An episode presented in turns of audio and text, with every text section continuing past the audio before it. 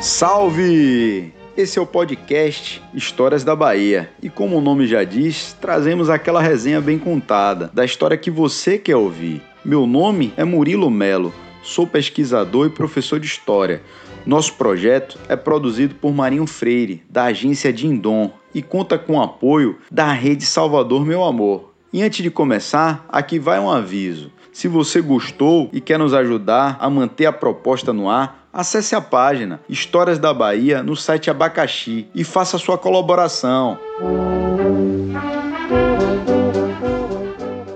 Para esse nosso primeiro podcast, vamos falar da rica história do 2 de julho, data magna para a história da Bahia e para o sentimento de baianidade. Mas antes da gente saber o que foi o 2 de julho, vamos voltar um pouco para o contexto histórico brasileiro. O Brasil era uma colônia de Portugal e estava sobre o jugo, sobre o controle econômico e político português. No início do século XIX, depois de 300 anos de domínio, aproximadamente, vão adentrar no Brasil ideais iluministas, ideais libertários para aquele momento. E o Brasil imbuído, alguns brasileiros imbuídos desse ideal, imbuído de um contexto favorável, vai tecer a sua independência. A figura de José Bonifácio e dos seus outros irmãos, que compõem a família Andrada, os irmãos Andrada, juntos com outra parte da elite brasileira, vai iniciar esse processo e esse projeto de Brasil, já que não existia brasilidade. Eles vão começar a estabelecer vínculos e a costurar essa aliança, essa unidade para o país, pois o Brasil tinha tudo para se separar e virar várias republiquetas, como aconteceu na América Espanhola. E aí, após a independência do Brasil oficialmente, que a história oficial diz, o 7 de setembro, através da figura de Dom Pedro, em que a história do Brasil insiste em personificar essa independência, visto que ela foi tecida e construída por muito mais pessoas, não somente pela figura importante de Dom Pedro, Portugal não aceita essa independência, principalmente na Bahia. E Portugal vai nomear o general Madeira de Melo para controlar e para governar a Bahia. Isso vai ser uma afronta para a elite baiana. E a elite baiana vai se organizar rapidamente para sitiar a cidade, para cercar a cidade e para impedir que os portugueses que dominavam a cidade de encontrar comida, de encontrar víveres, que vinha sobretudo do seu recôncavo, uma região importantíssima para Salvador, vital, eram as terras ao redor da Baía de Todos os Santos, o seu recôncavo. Boa parte da comida, do gado, do leite, dos produtos alimentícios vinham dessas terras. E você, como Salvador, tem um formato, é uma península triangular, você cortando a base dessa península, fica muito difícil dela se comunicar com o continente. E é isso que o Coronel Santinho, o Visconde de Pirajá, vai fazer. O Visconde de Pirajá, herdeiro da Casa da Torre, esse rico castelo que fica na Praia do Forte, herdeiro dos Garcias Dávila e da família também Cavalcante de Albuquerque, vai pegar suas provisões, vai pegar seu dinheiro e vai empenhar nessa luta. Ele vai iniciar essa resistência. Ele vai contratar índios tupinambás da região, vai montar em seu cavalo, vai armar os índios de arco e flecha e vai rapidamente para o local chamado Pirajá, que hoje é um bairro de Salvador e através de Pirajá ele vai fechar essa passagem de Salvador para com o seu recôncavo. Essa estratégia já tinha sido adotada pela própria Portugal, quando a Bahia foi invadida pelos holandeses no século 17. E então Portugal fica sitiada através do Visconde de Pirajá, que até então era o Coronel Santinho. Esse título de nobreza vai ser conferido a ele por Dom Pedro I depois dessa luta o Coronel Santinho vai conseguir reforços ao longo do tempo. Dom Pedro I do Rio de Janeiro vai comprar essa causa, vai lutar também pela independência do Brasil e vai contratar mercenários, visto que a Bahia e o Brasil estava nascendo, tinha nem um ano de independência e era necessário organizar um exército já que o Brasil não contava com exército, o Brasil nem existia, o Brasil estava sendo construído na, naqueles anos, naquelas décadas. Então, o exército brasileiro vai ser formado por pessoas comuns, sobretudo por pessoas do povo, que vão fazer valer essa luta contra Portugal.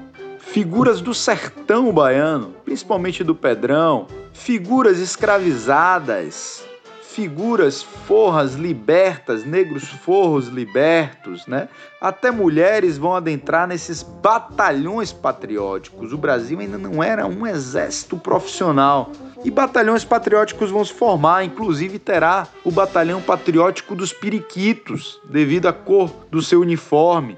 Em outros batalhões terão a presença da mulher que é considerada Joana, Joana Dark brasileira, a Maria Quitéria, que vai ter que usar cortes masculinos, roupas masculinas e adentrar em um desses batalhões. Ela é de Itapororocas, né? Um sítio muito próximo de Feira de Santana. E de lá ela vai adentrar esses batalhões. E quem vai vir para dar organização a esses batalhões vai ser mercenários contratados por Dom Pedro, visto que esses mercenários estavam sem emprego na Europa. As guerras napoleônicas, que consumiram muito trabalho para eles, tinham cessado, Napoleão estava preso. Então, eles procuravam serviço, procuravam emprego e vão lutar pela independência de alguns países da América. Vide o Lord Cochrane, que vai lutar na independência do Chile. Dom Pedro vai saber da fama do Diabo Louro, né? Do, do britânico, do escocês que vai ter inúmeras batalhas no mar e vai contratar ele para fazer frente a Portugal através de embarcações e vai contratar também, vai contratar também Labatu, general que tinha lutado com Napoleão Bonaparte e que veio organizar esse exército brasileiro. Uma figura que vinha organizar esse exército, que vem substituir Pirajá, que tinha iniciado esse processo. E Labatu vai ter muito trabalho para conseguir dar essa padronização, para dar essa, esse caráter um pouco mais profissional a esse movimento baiano. E depois de uma longa data de disputas, no total de 17 meses, tendo batalhas épicas em Cachoeira, Cachoeira comemora até hoje a sua independência em 25 de janeiro, e isso é um assunto para um, um, outro podcast. Tem batalhas em Taparica, uma vitória de Taparica que é o 7 de janeiro, também é um tema que nós vamos trazer nos futuros podcasts. Após 17 meses de confronto, a Bahia vai se libertar do jugo português. Tem figuras emblemáticas como o Corneteiro Lopes, que era português de nascimento, mas que vai lutar nos batalhões brasileiros. Ele vai ser impelido a tocar a retirada em uma batalha que vai se dar em Pirajá, mas talvez por personalidade e pelo seu próprio gosto, ele vai subir e é com sua corneta vai tocar o toque mais temido numa batalha daquela época, que é o cavalaria avançar. Avançar e depois degolar. Portugal, ouvir esse toque, vai ficar surpresa, achando que a, ba a Bahia já não tinha mais tanta força, já não tinha mais tanto fôlego, já não tinha mais tanto homens naquele momento da Batalha de Pirajá. E esse toque vai fazer Portugal desconfiar de que reforços estavam chegando. E é aí Portugal vai se retirar dessa batalha. Então, o Corneteiro Lopes é cultuado na história da Bahia nesse processo. Assim como Maria Quitéria, assim como o próprio Pirajá, Labatu, Cochrane e Joana Angélica, né? a abadesa Joana Angélica, que não vai ser em nenhum momento patriótica, mas vai ser um símbolo que vai arregimentar a baianidade, vai fazer com que se levante o sentimento de baianidade e as elites baianas vão se utilizar muito da sua morte e vão querer fazer dela uma Marte do movimento. Ela, ao saber que soldados portugueses entrarão no seu convento, na Lapa, onde funciona hoje a Universidade Católica de Salvador, ela vai se colocar na porta e vai impedir a entrada dos portugueses para proteger as freiras que viviam nesse local e não por sentimentos patrióticos que até não existia esse sentimento já que o Brasil estava nascendo. Então ela vai ser feita uma Marte patriótica que não foi. Ela defendeu sim as suas freiras. E aí, depois dessa batalha importante de Pirajá, Madeira de Melo não vai receber reforços que ele tanto almejava de Portugal. E o Brasil cada vez mais vai receber reforço, principalmente de Labatu, que vai, antes de chegar na Bahia para comandar as tropas, vai passar em Pernambuco, vai pegar homens, vai trazer homens do Rio de Janeiro, vai passar em Alagoas, em Sergipe. E o 2 de julho, que é uma data sobretudo baiana, não deixa de ser também uma, uma data de brasilidade, de Brasil também, visto que tropas de outros lugares do Brasil fizeram parte desse movimento. Então, o 2 de julho vai acontecer no ano de 1823, que é a saída inesperada de Madeira de Melo. Madeira de Melo vai receber uma proposta de paz, ele não vai assinar, vai se recusar. E, inesperadamente, ele vai pegar suas embarcações, vai pegar suas tropas e vai rumar à Europa sem assinar a paz. E aí, os batalhões patrióticos, que agora serão tocados por Lima e Silva, pai do Duque de Caxias, adentrarão a Salvador pela Estrada das Boiadas. A Estrada das Boiadas hoje se chama Lime Silva, que fica no bairro da Liberdade. É uma homenagem a ele e Liberdade faz uma alusão à liberdade que eles vão conceder à cidade. A cidade já não aguentava mais 17 meses de combate, de carestia, de fome. Então o que é que vai acontecer? Eles vão ser aclamados pela população a adentrar pelas estradas das boiadas. Estrada das boiadas porque era de lá que se tocava o boi as criações de boi para o sertão, já que o litoral era um lugar destinado à cana. O, o gado deveria ser tocado por essa estrada pelos sertões adentro. E aí, já no ano seguinte, os baianos vão pegar, alguns baianos, poucos baianos, vão pegar uma carroça que participou dessa batalha, vão colocar um índio em cima vivo e vão fazer o mesmo trajeto que Lime Silva fez com os batalhões patrióticos. Estava nascendo assim a festa do 2 de julho. E nessa reta final, vamos contar com a participação de dois especialistas. Vamos começar com a nossa historiadora e doutora Vlamira Albuquerque, que vai falar sobre a festa do 2 de julho e sobre essa construção do sentimento de brasilidade e de baianidade.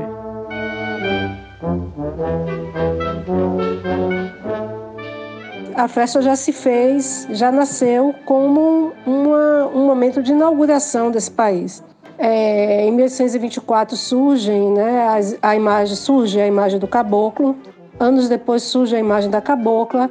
Então os primeiros desfiles, é, essas duas figuras já desfilavam em cima de uma carroça, sendo puxados pela população pelas ruas, uma forma de garantir um sentimento nativista, já que os índios eram vistos como os legítimos representantes da nação, né? os primeiros habitantes. Como diz o professor Jocélio Teles, eram os donos da terra. E isso acontece, a festa sobrevive a todo o período imperial, né? quando nos tornamos uma república em 1889. A festa passa por várias mudanças, se tentou inclusive acabar com o desfile dos caboclos. Foi, foi construído uma, um monumento na praça principal de Salvador, né, o monumento ao caboclo no Campo Grande, mas houve muita resistência popular, saída dos caboclos na rua e eles sobreviveram a todas as mudanças políticas, a ditadura, a redemocratização e continuaram, continuam sendo os principais símbolos do processo de independência. Né? Tem um apelo muito grande em torno dos caboclos em relação à ideia de liberdade, e isso talvez, é, isso com certeza garante a longevidade desses dois personagens que encarnam figuras indígenas né?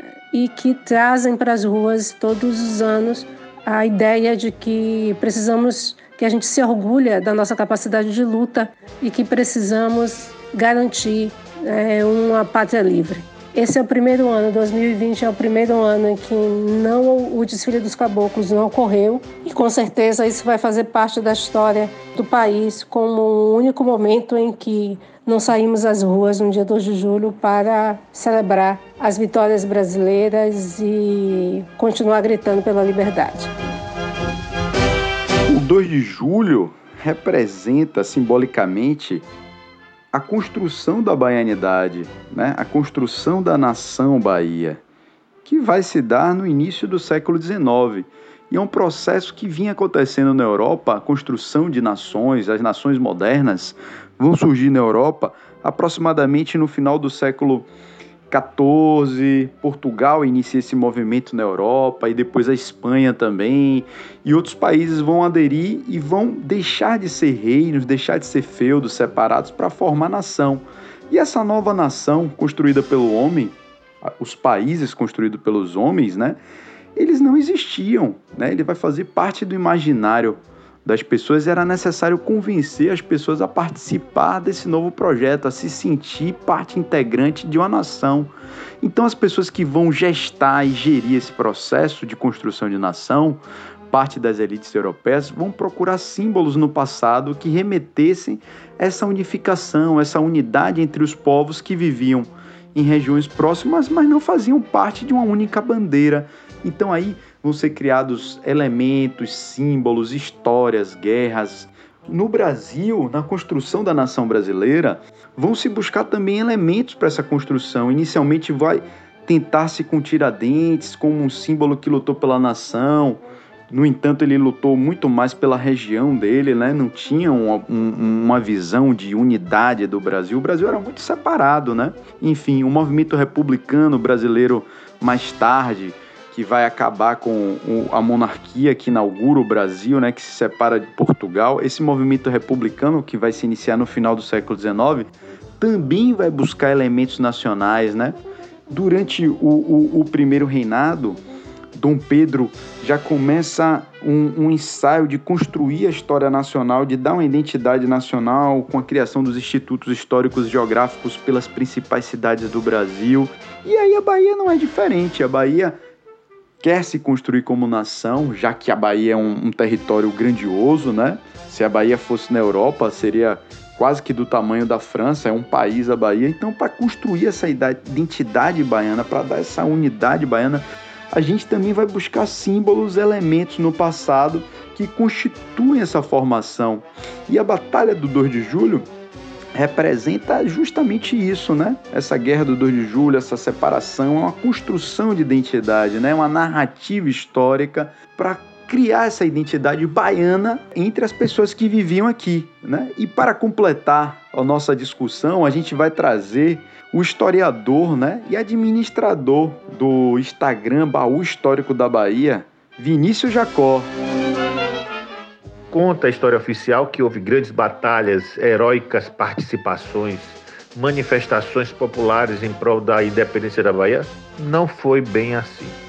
Em primeiro lugar, o oprimido, boa parte dos soldados que participaram desse movimento, eles foram à força, recrutados à força, Muitos não tinham armas, muitos eram privados de ter arma, principalmente pelo medo dos comandantes dos batalhões patrióticos em armar esse tipo de gente, em armar esse tipo de pessoal, porque eles tinham medo que, uma vez armados, eles podiam se revoltar contra os seus líderes. Afinal, eram oprimidos, era um povo oprimido. Salvador sempre foi uma cidade muito maltratada. Salvador, a capital. Imagina no Recôncavo, que era o berço da escravidão, o berço da escravatura. Então, o negro e o mestiço nessas regiões eram desprezados.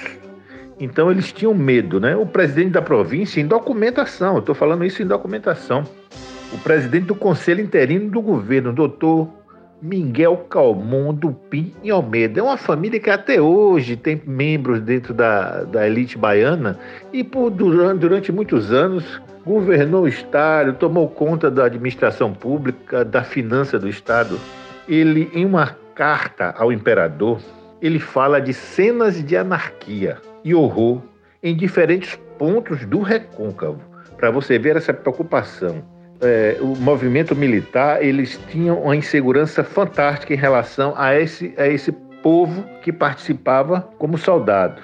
Ele, ele falava também da segurança pessoal. Era quase nenhuma segurança pessoal em constantes motins de manifestações populares dentro desses desses batalhões patrióticos. Outra, inter, outra preocupação constante, não só dele, mas também dos líderes eh, dos batalhões patrióticos eram armar esses soldados, porque uma vez armados, eles poderiam, de uma forma ou de outra, tentar eh, se rebelar, como se rebelaram, ou fugir, fugir armados para praticar assaltos nas fazendas ou nas próprias cidades, porque viviam em estado de constante fome e necessidade.